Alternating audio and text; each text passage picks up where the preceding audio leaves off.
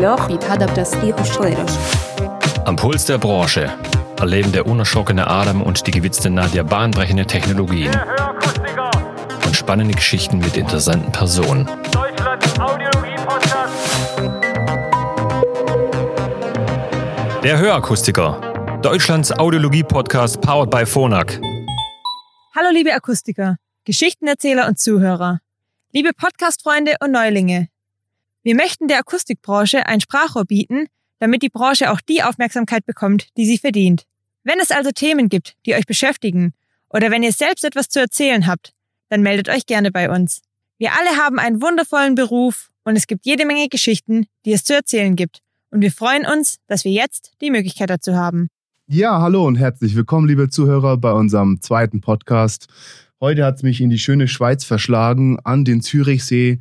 Ich sitze in Stefa und eigentlich braucht diese Person, die mir gerade gegenüber sitzt, überhaupt keine Einleitung. Aber wenn ich mir einfach mal kurz auf meine Unterlagen spitzel, geboren und aufgewachsen in Israel, mit 20 Jahren in die USA gegangen, den Bachelor an der East Coast in New York gemacht, den Master in San Francisco in der West Side, erste Audiologin überhaupt bei Phonak, 96 den ersten Newsletter gemacht, wohlgemerkt in Druckform, das werden viele von den jungen Akustikern gar nicht mehr nachvollziehen können.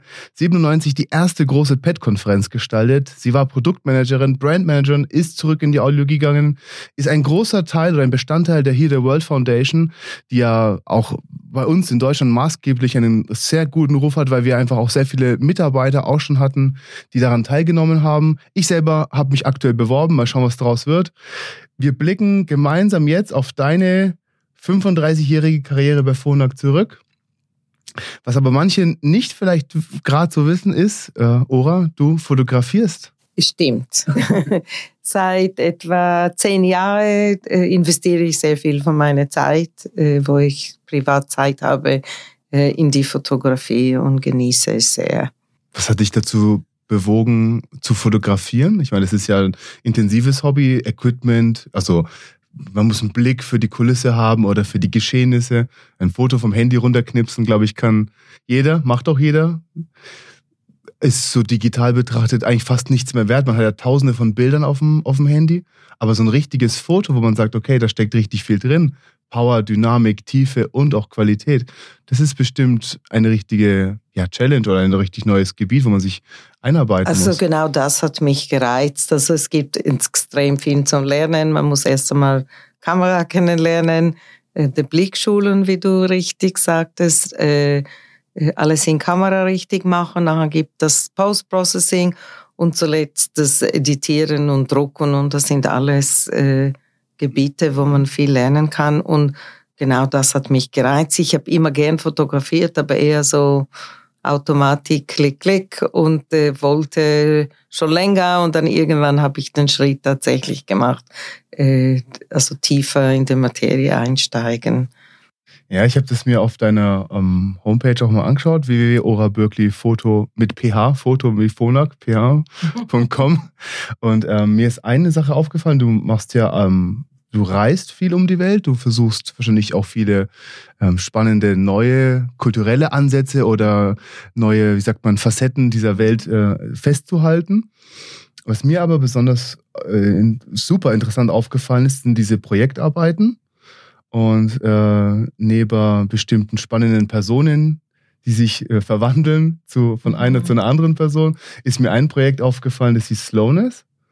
Und ähm, da kann ich mir ja vorstellen, wenn ich jetzt zum Beispiel so eine, so eine gute elektronische Schallplatte mal pressen lassen würde, das wäre ja ein perfektes Cover. Das wäre für so die Musik, also würde ich sagen, könnte man das sofort auf eine 12, also eine 12 Inch, auf eine Schallplatte sofort als Cover äh, drucken lassen. Da wäre ich sofort dabei. ähm, Landschaftsbilder und dann Leute habe ich mir hier aufgeschrieben auf meiner Spicknotiz. Ähm, du hast begonnen mit Landschaftsbildern. Ja, es ist einfacher, weil die Landschaft reklamiert nicht, bewegt sich nicht. Reklamiert nicht, das ist gut. Ja, aber nicht jeder sich fotografieren lässt. Und ich war äh, zu scheu am Anfang, äh, um am wildfremde Menschen heranzugehen und mit ihnen irgendwie Kontakt aufzunehmen. Äh, was ich nicht wollte, ist einfach so Bilder Stellen, sage ich jetzt mal, Genau. wo man also eine Affektiertheit Ja, oder das, ja. zu, oder das zu stören. Da gibt's ja auch ganz tolle Bilder. Keine habe ich schon mal welche aus Marokko gesehen, wo ein äh, Mensch, der irgendwie Kaffee trinkt oder aus Kuba, wo man Zigarren dreht.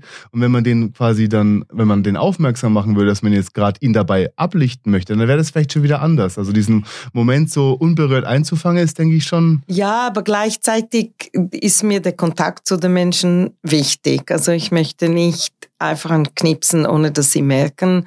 Und gleichzeitig, wie du richtig sagst, muss man äh, wie aufpassen, dass es nicht affektiert, dass es noch immer natürlich wirkt. Und deshalb die Projekte, weil bei den Projekten ist man länger dabei und die Leute vergessen irgendwann, dass ich mit der Kamera dort bin und dann entstehen die Bilder, die ich gern habe, wo man merkt, dass man irgendeinen menschlichen Kontakt hat mit den fotografierten Menschen und gleichzeitig äh, ist es nicht so affektiert. Das ist, das ist echt spannend, weil man sieht am Schluss ja nur das fertige Bild. Man sieht gar nicht, was zwischenmenschlich dahinter steht. Man sieht gar nicht, was an Vorbereitung, an Equipment, an technischer Vorbereitung dahinter steckt. Und danach hast du Post-Processing angesprochen, also wenn das Bild im Kasten ist, sagen wir mal auch ganz einfach. Ähm, was passiert an der Stelle, wenn das Rohmaterial drinnen ist? Also ich fotografiere in RAW, wie du richtig sagtest, weil da gibt es äh, am meisten Möglichkeit, nachher zu korrigieren. Äh, es hört sich immer so an, dass man vorher, als wir noch analog fotografierten, äh, niemand, die, das war immer so echt und jetzt ist alles so verfälscht digital. Äh, stimmt nicht so ganz genau, weil man hat auf also die Künstler, die richtige Fotografen, haben immer auch während der Entwicklung ihres Negativs äh, einwirken können. Äh, und Ziel ist, so wenig zu machen wie nötig und nicht zu viel. Exakt. Das ist bei der Musikproduktion absolut das Allergleiche. Wenn deine Spuren von vornherein einfach nicht gut aufgenommen sind, dann kannst du machen, was du willst. Ich glaube, bei Photoshop gibt's dann so Wedeln und Ablichten und so verschiedene Instrumente. Ja, also ich arbeite vor allem mit Lightroom, das ist eher für Fotografen Ah ja, gut. nicht so kompliziert wie Photoshop. Und bei mir, also wenn ich innerhalb von zehn Minuten das Bild nicht retten kann, dann komme ich meistens zum Schluss, dass es einfach kein gutes Bild ist. Ganz spannend, das kann ich genauso bestätigen, wenn ich äh, was runtermische und ich gehe ins- ans Mastering ran und ich habe da innerhalb der ersten paar Minuten keinen richtigen Zugang, dann muss ich am, am Grundlegenden anfangen. es tut weh, aber man muss weiter, genau. Sehr spannend. Also das Zwischenmenschliche finde ich ja mega spannend und ich glaube, das sieht man auch echt ganz gut auf den Bildern. Ich kannte jetzt nicht alle Orte, wo du warst, aber da gab es eine Dame, die ein Kopftuch trägt und die so, ja, ein zurückhaltendes, aber doch so ein bisschen verschmitztes Lächeln dir präsentiert. Und ich glaube, wenn du das so mir jetzt schilderst mit dem Zwischenmenschlichen, ist da wirklich, das kann man spüren, das kann man auch sehen. Dankeschön. Ist das bei dir äh, bei Phonak ähnlich? Also wenn man jetzt mal zurückgeht in die Akustik?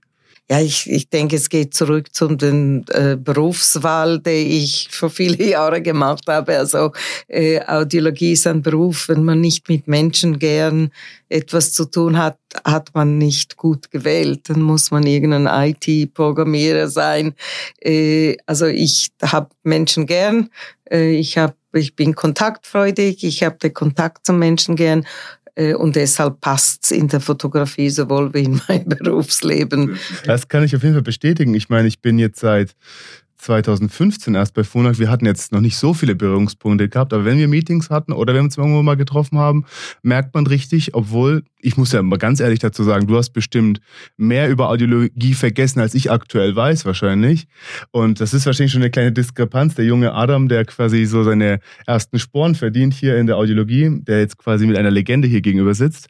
Aber man merkt dir eigentlich in jeder Phase an, dass du sehr nahbar bist und dass du, wenn Kritik äußerst, gezielt, aber äußerst korrekt. Und das erlebe ich selten, wenn es rein um Zahlen, Daten, Fakten geht. Mhm. Deswegen ist Audiologie für mich schon, also die, die Wahl, also eine Berufung. Das kann Ja. ich an der Stelle bestätigen. Mhm.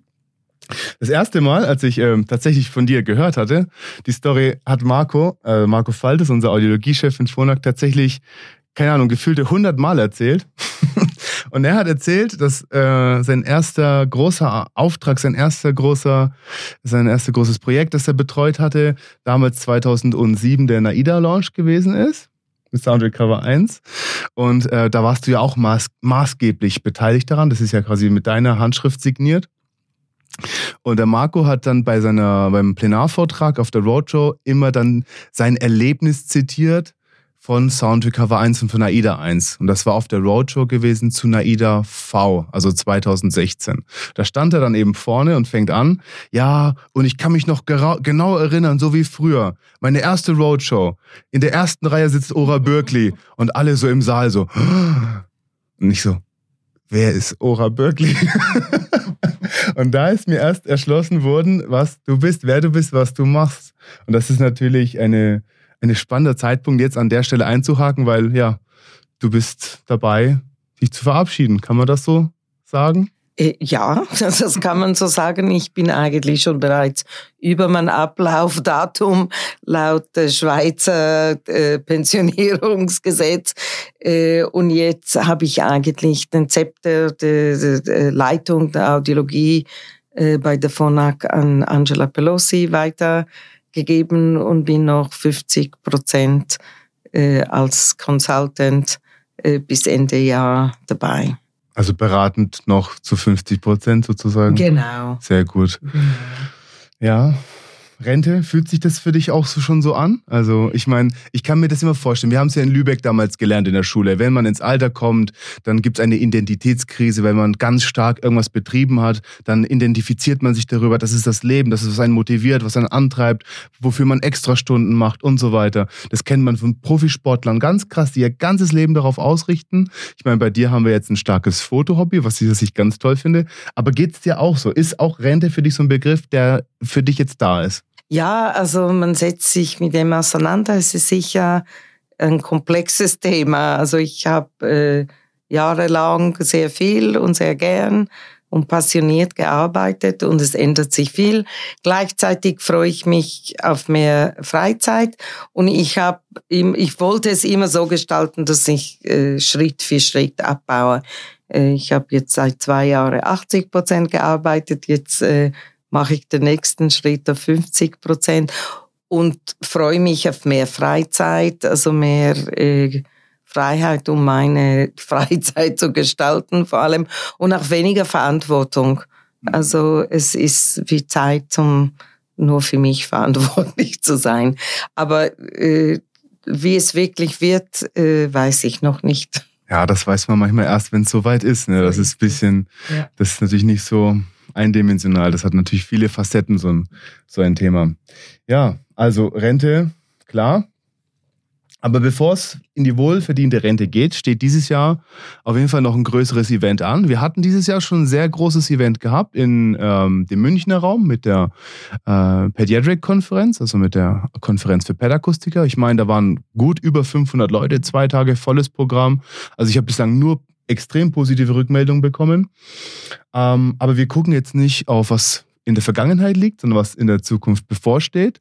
Und da haben wir im November in Frankfurt vom 14. bis zum 16. die internationale Konferenz, gesponsert von FONAC, Gutes Hören und Wohlbefinden, ein Wissenschaft, eine wissenschaftlich bewiesene Beziehung. Möchtest du uns das ein bisschen genauer erläutern, was da passiert? Ja, ja also ich freue mich sehr. Ich habe immer dran geglaubt und immer vorangetrieben die Konferenzen von FONAC, weil ich denke, eine von unseren Aufträge als Firma ist äh, äh, Weiterbildung, Möglichkeiten äh, der Akust die Akustiker zu geben und auch der Kontakt zu Menschen, die vom andere Orte kommen, die andere Gedankengut haben, äh, zu ermöglichen, weil in unserem Beruf kann man und soll man nicht still bleiben an das, was man gelehrt hat von 15, 15 Jahren, weil es gibt immer was Neues. Und dieses Thema vom Wohlbefinden ist jetzt brandaktuell. Äh, wir haben bis jetzt äh, immer nur sehr äh, schmal, sage ich jetzt mal, über das Hören ähm, signiert und mittlerweile wissen wir, dass nicht gut hören äh, massive Konsequenzen hat auf dann das Wohlbefinden, sei es äh, kognitiv, äh, sei es äh, äh, Gleichgewicht äh, und selbstverständlich auch sozial und emotional. Und es gibt sehr viel äh, Facts dazu, sehr viel Informationen dazu und die möchten wir äh, vermitteln in dieses Konferenz. Die Konferenz ist international, also wenn du sagst, da kommen viele verschiedene Meinungen dazu, das kann man hier absolut sehen, weil hier kommen ja auch sehr viele Keynote-Speaker. Ähm, Gibt es einen Keynote-Speaker oder einen Vortragenden, auf den du dich besonders freust oder wo du sagst, okay, den darf man auf gar keinen Fall verpassen? Äh, ja, es gibt mehrere. Ich freue mich vor allem auf die extrem gute Zusammenarbeit mit äh, äh, Dr. Markus Mais vom Oldenburg und die Sophia Kramer, die kommt aus der Amsterdam, Niederland, die eigentlich die Konferenz äh, zusammengebaut haben und einen super Job gemacht haben, im einfach wirklich international äh, die verschiedenen Koryphäen zu sammeln. Also ich möchte jetzt nicht ein Person speziell äh, äh, rausheben. Also da, ich finde das Programm super spannend. Sicher viele Sachen, die die Akustiker noch nicht kennen, gewisse Sachen, die man weiß, die sicher gut sind, wieder mal zu hören. Äh, es wird sich lohnen, nach Frankfurt zu kommen, da bin ich überzeugt. Also wer jetzt noch also wer jetzt noch kein Interesse hat, das würde mich jetzt stark wundern. Wir haben die, Intre, ähm, die Seite www.phonakpro.com, da in den Trainingsbereich und da findet man eigentlich alle Bereiche, die äh, relevant sind, also alle Hardfacts wie Programm, Anreise etc. Ich würde vorschlagen, schaut es euch einfach an und Frankfurt ist definitiv ein Platz, wo man dabei sein sollte. Ja, ich sehe das auch so. Ganz spannendes Thema. Gut. Was ich jetzt noch habe, Ora, zu unserem, ja, fast schon zu unserem Schluss, ist, ähm, ich habe ein paar Begriffe oder ein paar Kurzfragen vorbereitet, die ich dir jetzt einfach relativ ja, flott nacheinander stellen würde und du darfst darauf jetzt intuitiv und spontan antworten und reagieren. Bist du damit einverstanden? Ja, klar. okay, dann legen wir los. Ora, Anpassformeln, NAL oder DSL? Kommt drauf an. Äh, Kinder, ganz sicher DSL. Sehr gut. Schallplatte oder MP3? Oh, MP3, also Schallplatte. Also ich weiß, es gibt so die ganz äh, die Musik, äh, der Adam zeigt auf sich selber. Also ich bin da äh, nicht so ein Kenner und MP3 ist einfach bequemer. Bequem, das stimmt gut. Ähm, All-inclusive am Strand oder mit dem Rucksack durch den Dschungel? Also sicher nicht am Strand, also für das habe ich zu viel Energie. Rucksack im Und Dschungel. dann die Fotokamera im Rucksack. Ja, auf jeden Fall. Beschreibe mir deine Arbeit bei Phonak mit drei Begriffen. Vielseitig, ähm, interessant und kollegial. Wenn ich nicht bei Phonak arbeiten würde, wo wäre ich? Also ich wäre in, der, in einer Klinik, in einem eigenen Betrieb und hätte Hörgeräte angepasst. Fisch oder Fleisch? Fisch.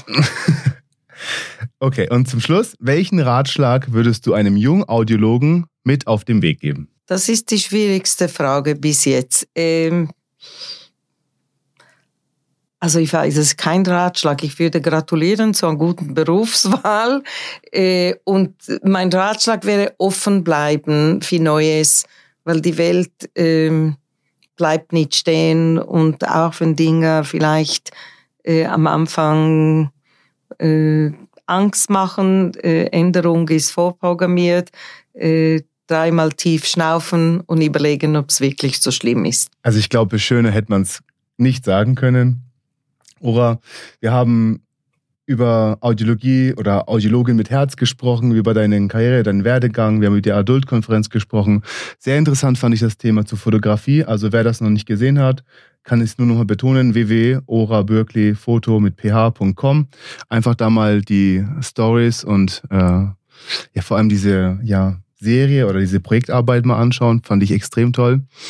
Ähm, Oder Instagram, wenn ich da Instagram, selbst, selbstverständlich Instagram, Social Media. Ja, da bin ich wieder zu analog dafür, ne? Ich sammle Schallplatten und habe keine Social Media, ne? Das ist das, das ist halt die andere Seite. ne? verkehrt, generationstechnisch. Das fand ich auch lustig. Wir hatten äh, einen äh, Event zu unseren E-Solutions in äh, Fellbach gehabt und da haben wir dann Digitasi Digi- also Digitalisierung und hier Industrie 4.0 und so weiter vorgestellt und ich habe am Abend auf der Terrasse aufgelegt, nur mit Schallplatten, also nur analog den ganzen Abend. Das war das Kontrastprogramm an der Stelle. Ora, ich sage herzlichen Dank. Liebe Zuhörer, das war Folge Nummer zwei. Vielen Dank fürs Zuhören. Ich freue mich auf weitere Folgen und spannende Gäste in Zukunft und wünsche euch noch einen schönen Tag und vergesst nicht, wie immer, Akustik for Life.